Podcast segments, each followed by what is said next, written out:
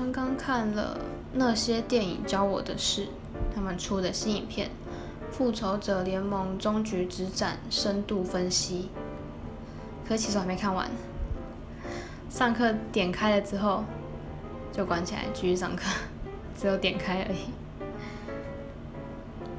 然后再往后面的话是抖音的那个有个富二代子豪，就是子豪跟栗子那个他们的那个日常。再来下来是这群人的婚礼拍的搞得像拍片。然后还有老高跟小莫的费米悖论，还蛮喜欢看他们他们频道的，他们频道我觉得讲的很有道理。